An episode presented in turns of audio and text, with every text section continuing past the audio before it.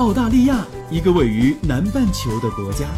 它有着世界上最大的岛屿，还有世界上最小的陆地块。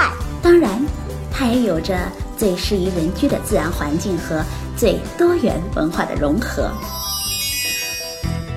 这是我看到的，也是我看到的。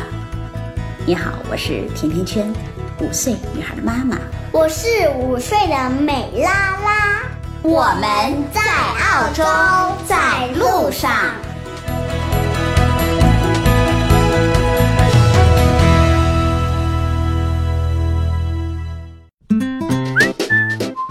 大家好，甜甜圈在澳大利亚的悉尼向你们问好。九月份以来，全球各大公司的校园招聘已经陆陆续续的拉开了帷幕。毕业之后是回国还是留在海外工作，已经成为很多澳洲的留学生们见面必聊的一个话题了。那同时，也是很多即将毕业的留学生们不得不面对的一个艰难的抉择。同样的，为了囊括英才，每年的九月开始，国内各大公司的招聘之战也是越战越勇。作为中国最著名的民企，比如 BAT 和华为也不例外。从去年开始啊，华为就表现出了非常高的重视，派出了常务董事 CFO 亲自出马，到清华、北大与优秀毕业生们进行互动，直接推荐华为。从1987年在深圳创立之初的寥寥数人，到今天的17万人，华为已经成长为年销售规模超过五千亿人民币的世界五百强公司了。现在的华为，百分之六十的部门经理是八五后，百分之四十。一的国家分公司代表处总经理是八零后，外界常常看到华为宣扬艰苦奋斗的精神，但是实际上从十几年前开始，华为就已经是业内工资最高、待遇最高的企业了，几乎没有之一。对于中国最好和最聪明的年轻人来说，现在跨国公司的吸引力正在日益消失，而华为已经成为了高校毕业生就业的首选公司了。他们常常以拿到一张华为的 offer 为荣。在异国求学的学子们，每一年有的留下，有的回去。据统计啊，二零一一年，澳大利亚近百分之三十六的人口拥有了大学学位，而在遥远的一九七一年，这个比例才有百分之二。虽然高校的毕业生的数量增加了，现阶段的实际工资的增长却是停滞不前的。于是近年来学成归国的留学生显然已经越来越多了。最新版的二零一七年海外人才就业分析报告就。指出，二零一七年归国人数预计将会突破六十万，留学生们明显选择回国发展的比例要高于往年。报告还显示，其中百分之五十四点八的海归们主要看重的是国内经济形势发展好，而超过百分之四十的人是因为家庭和朋友会选择归国。所以，很多人说，二十年前回国是祖国需要我，而现在回国就业是因为我需要祖国。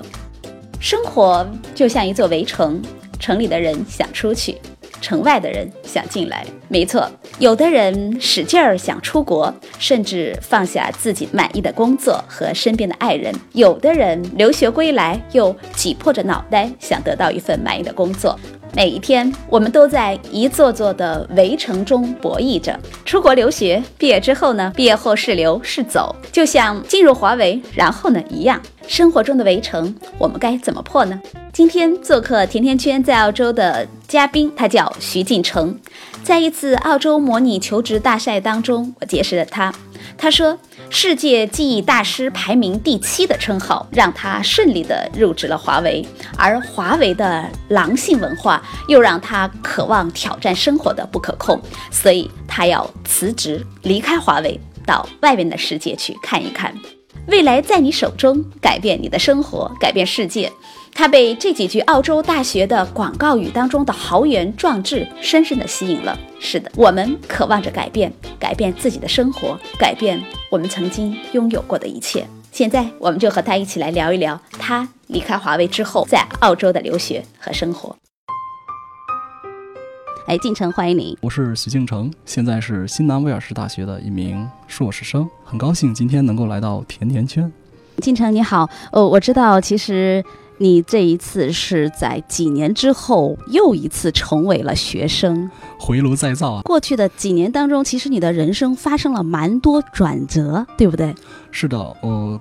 个人的经历比较复杂，呃，是什么样的一个机遇让你成为记忆大师的？现在在全球的这个记忆大师的排名当中啊，你的排名很靠前，是全球第七位，对不对？这是在二零一二年参加的比赛上获得了一个名次，而且是南半球唯一的一个记忆大师。嗯，澳洲本土目前是没有这样的选手。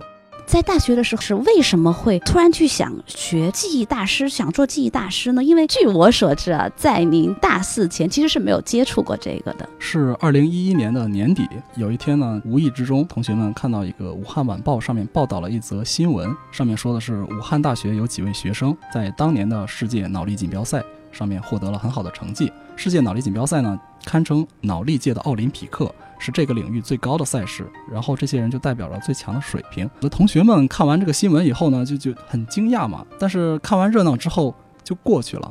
嗯，只有我呢，在心里这个默默地种下一颗种子。我在想，他们可以做到，我应该也是可以做到的。嗯，我个人呢，想做就做了，就想要怎么样才能去拜访他们，认识他们，向他们学习这项技巧。说不定呢，在一年之后，我也可以。这个荣登这个榜首，后来你就做到了。后来我就开始了我的拜师学艺之路，向他们进行了这个系统的学习。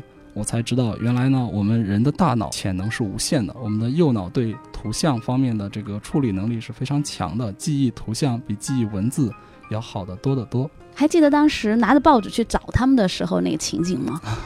当时并不认识这些选手，我是想办法通过我在武汉大学读书的同学，慢慢的向他们打听。结果同学告诉我，武汉大学呢，它有一个协会，名字叫做记忆协会，是专门教其他的学生来学这项技能的。我就通过这个同学呢，联系到了记忆协会。所以可以说是一张报纸改变你的人生的一部分。是的，是的，我觉得。呃，记忆大师的这个形成跟个人的一种性格也是非常相关的。呃，我所认识的很多记忆大师呢，他们都具有非常强的一种毅力。在毕业之后，顺利的进入了一家全球五百强的公司。那这家公司的名字叫华为。啊，是的，当时是在华为的深圳总部里。进入华为工作是你的一个梦想吗？华为是我长久以来的一个梦想，因为它是一家非常独特的公司，在世界五百强里边，它是唯一一家没有上市的公司。也是中国的一种民营企业的杰出代表。其实进入华为要经过蛮多次的筛选的。你还记得当时作为一个求职者是怎么样进入华为的？首先呢，我的各项特质比较符合华为的需要。你指的特质是什么？比较幸运的，比如说华为，他特别喜欢这种敢想敢干的年轻人，他是一种非常崇尚这个狼性文化，呃，很需要这种闯劲儿的。正好呢，他了解了我的一些过往的经历，呃，对我的这个人进行了一个评价，就是非常符合他们。还有就是因为我对华为非常的热衷，在此之前对他们公司就非常的了解。在面试的过程当中呢，他问，呃，小伙子，你有什么问题，呃，要问我们公司吗？或者是你对我们公司有什么其他方面的了解吗？我提到了一个词，叫做床垫文化。床垫文化呢，其实不是本世纪用的词了，是华为创建之初，在那个开疆拓土的过程当中。每个人呢买了一个折叠床放在办公室里，然后在这边工作了深夜以后就开始躺在床上稍微休息一下，起来继续加班。这样的一个床垫文化，让这个人非常的感动，因为是一个非常深入的了解，切中了公司文化的内核。你的记忆大师的这个角色，你觉得会对你进入华为有没有帮助？哦，记忆大师的这个呃，无疑对我进入华为是非常有帮助的。呃，当时呢。面试官，我让我介绍一下我自己，说我有自什么过人之处啊，与众不同的地方。当然，这一项就是最与众不同的地方，很容易让人印象深刻。是的，是的，当时在世界是排名第七的，华为在五百强里边。呃，是排名几百位的，就是个人的名次比公司的排名还要靠前。嗯，呃，比较亮眼。嗯，进入华为之后，和你当初想象当中的一样吗？或者，呃，你第一天到华为的时候的情景还记得吗？哦，华为这个我可以用两个看似矛盾，但是却又能够有机结合的词，一个叫做抢，一个叫做给。嗯，抢是什么意思呢？就是，呃，每个人都非常具有这个进取的精神，呃。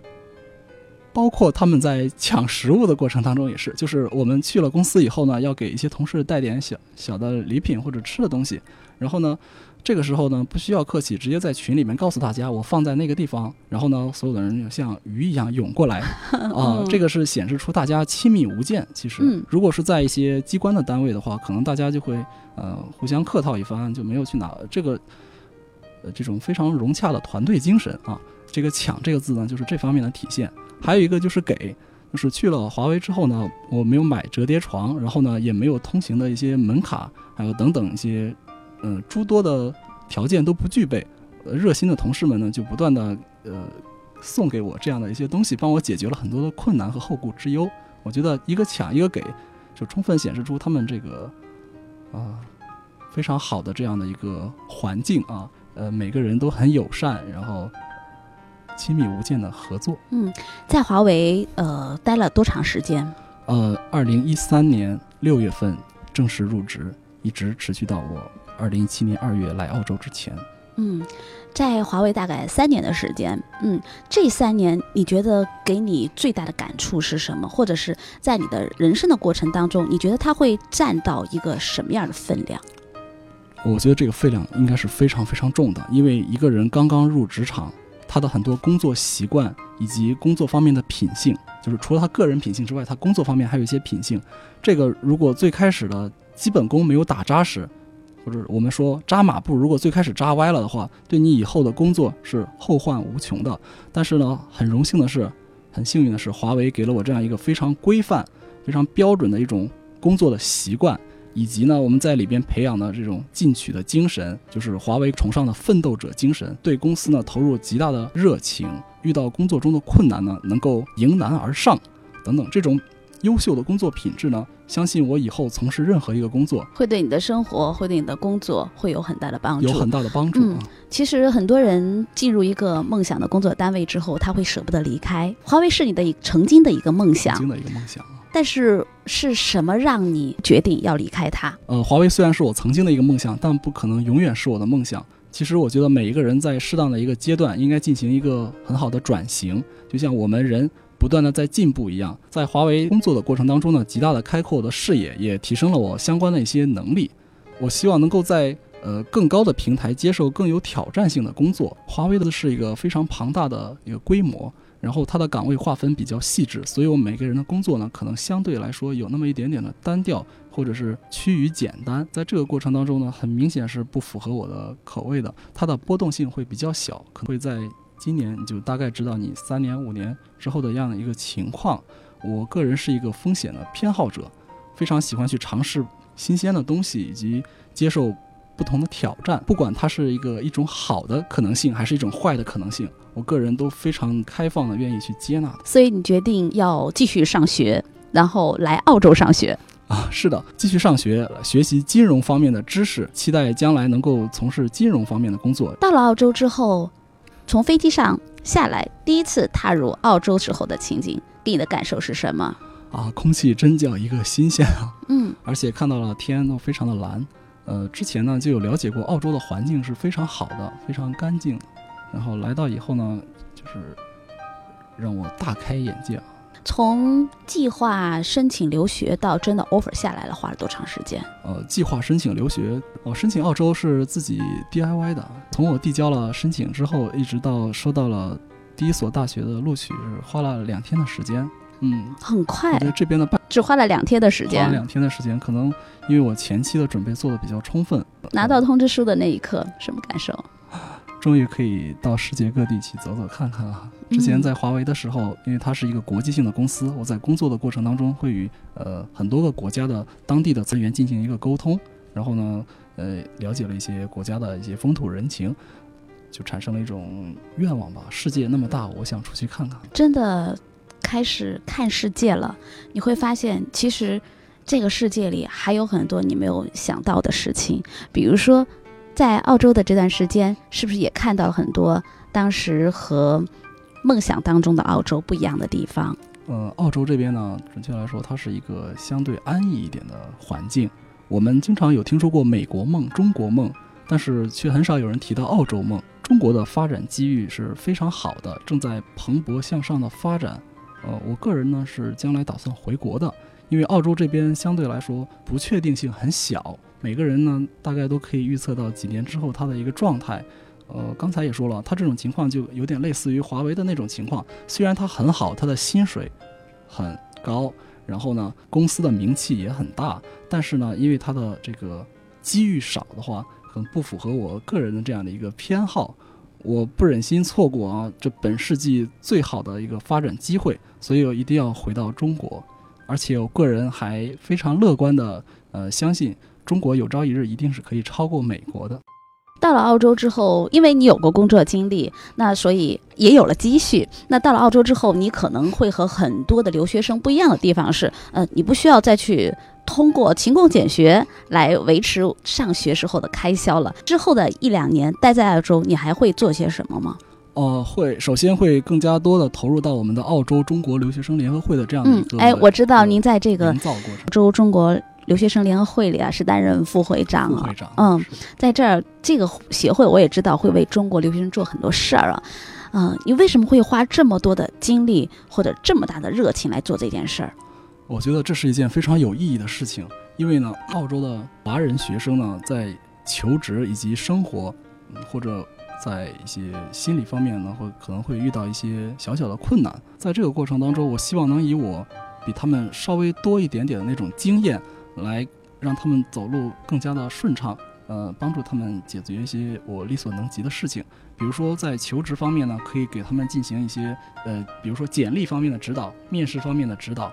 或者是给他们描述一下这个工作之后的一样的场景，让他们提前能够养成这样的一种好的工作习惯，或者是这样的一种工作的思维，对他们未来的成长都是有非常好的帮助的。你身边的华人留学生当中，愿望回国的多吗？我读的这个专业叫 Financial Planning，是一点五年的。然后这种专业以及一年制的硕士的学生呢，基本上都是抱着要回国的这样的一个想法。我是觉得，如果说是打算回国的话，这些学生普遍呢就比要呃没有打算回国的人要更早的具有这样的一种找工作的意识。比如说像这种一年制的硕士的话，很多学生在来之前呢，他就已经想好了一年之后的工作的事情。